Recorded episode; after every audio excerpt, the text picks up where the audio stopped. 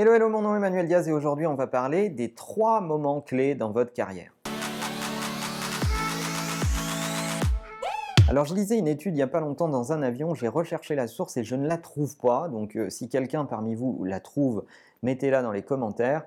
Mais je lisais une étude sur les trois moments clés dans une carrière. Chaque collaborateur, chacun de nous dans notre vie professionnelle, il y a des moments clés ils peuvent se réunir en trois thèmes, trois moments et souvent, on n'a pas conscience qu'on est en train de vivre ces moments. Or, les identifier et les comprendre permet de mieux les gérer. Quels sont-ils? On en parle tout de suite. Première typologie d'événements clés dans une carrière, c'est l'accession à un poste, à une fonction, que ce soit votre premier poste ou que ce soit une promotion, peu importe. L'accession à un poste est un moment clé. Ce moment, il est extrêmement important de le comprendre, de le cerner et d'en définir et d'en comprendre tous, les, périmètres.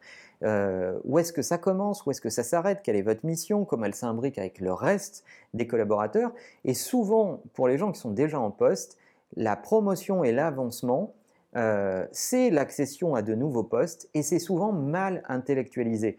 Parce que lorsqu'on change de poste, on change aussi de position dans l'entreprise, euh, pas au sens hiérarchique du terme, au sens presque géographique du terme. Donc on ne va pas pouvoir se comporter de la même façon, on ne va pas pouvoir avoir la même relation avec les gens. Et lorsqu'on accepte un nouveau poste, il faut être conscient que ça va changer des choses profondément pour vous.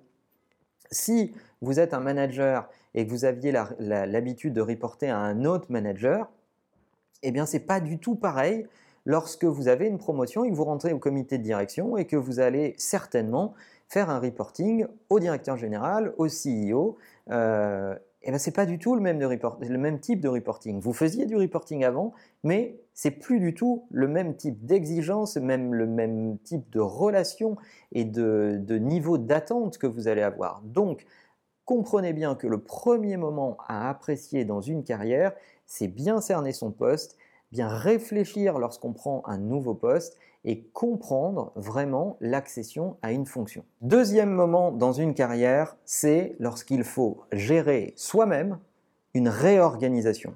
Souvent au début de sa carrière, on est à l'intérieur d'un schéma, d'un processus, d'une culture d'entreprise dont on hérite, qui existait avant qu'on arrive, et on se contente de l'exploiter. Si vous êtes un jeune manager, vous, euh, avez bien appris comment la boîte fonctionne et vous demandez à vos, vos, équipes de bien appliquer cette culture et ces process.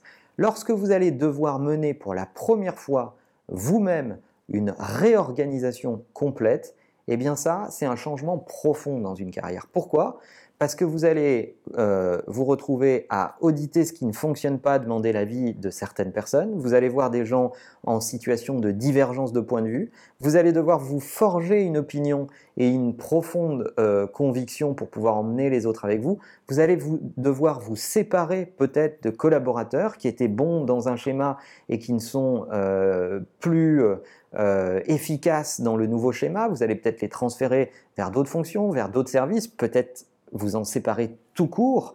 Euh, et tant qu'on n'a pas vécu ça dans une carrière, eh bien, euh, c'est pas pareil. C'est pas pareil d'exploiter le schéma d'un autre ou de penser un schéma, le mettre en œuvre, le schéma que vous aurez imaginé vous. Et euh, mener une réorganisation, c'est un temps très fort dans la gestion d'une carrière. Et enfin, troisième élément, c'est le jour où vous arrivez au sommet. C'est d'abord être conscient de quel est votre sommet. On a tous un, plateau et on a tous tendance à aller vers son seuil d'incompétence et, euh, et, à s'en rapprocher. Être conscient, avoir la lucidité, le recul qui vous fait dire, là, il y a d'autres étapes après de prévues dans l'organigramme, dans euh, la culture de la boîte, peu importe, mais elles ne sont pas pour moi. J'ai le recul nécessaire pour me dire que aller au-dessus, ça va pas me rendre heureux, c'est me heurter à des difficultés sur lesquelles je sais que je ne suis pas bon pour les assurer. Et même si je fais l'effort d'acquérir les compétences, ça ne sera pas naturel, je ne me sentirai pas aussi à l'aise. Donc cette lucidité que d'avoir atteint son plateau maximum, c'est un élément extrêmement important dans une carrière. Et c'est pas une fin en soi. On peut parfaitement se dire je suis à un plateau et ça me convient pour l'instant. Et si ça convient à tout le monde, parfait. Ou au contraire se dire je suis à un plateau et j'ai envie de me recycler, de me réorienter, de changer de carrière, d'apprendre euh, un autre métier peut-être, ou d'aller exercer ce même métier dans une autre organisation qui va m'apprendre de nouvelles choses et qui est peut-être pas structurée de la même façon.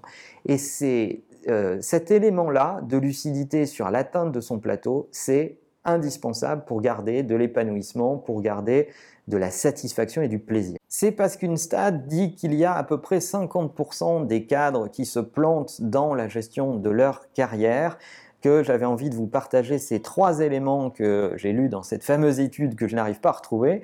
Euh, j'espère qu'ils vous seront utiles. Je serais curieux de savoir comment vous gérez les grands moments de votre carrière. Est-ce que vous avez déjà identifié ces trois éléments-là? Comment vous les avez euh, appréhendés, qu'est-ce que vous avez pu mener comme action qui vous a permis de, bien gérer ces, ces transitions. Dites-nous tout ça dans les commentaires. N'oubliez pas que l'intégralité de ces épisodes sont disponibles en podcast sur iTunes et qu'en attendant, la meilleure façon de marcher, c'est de vous abonner. À bientôt.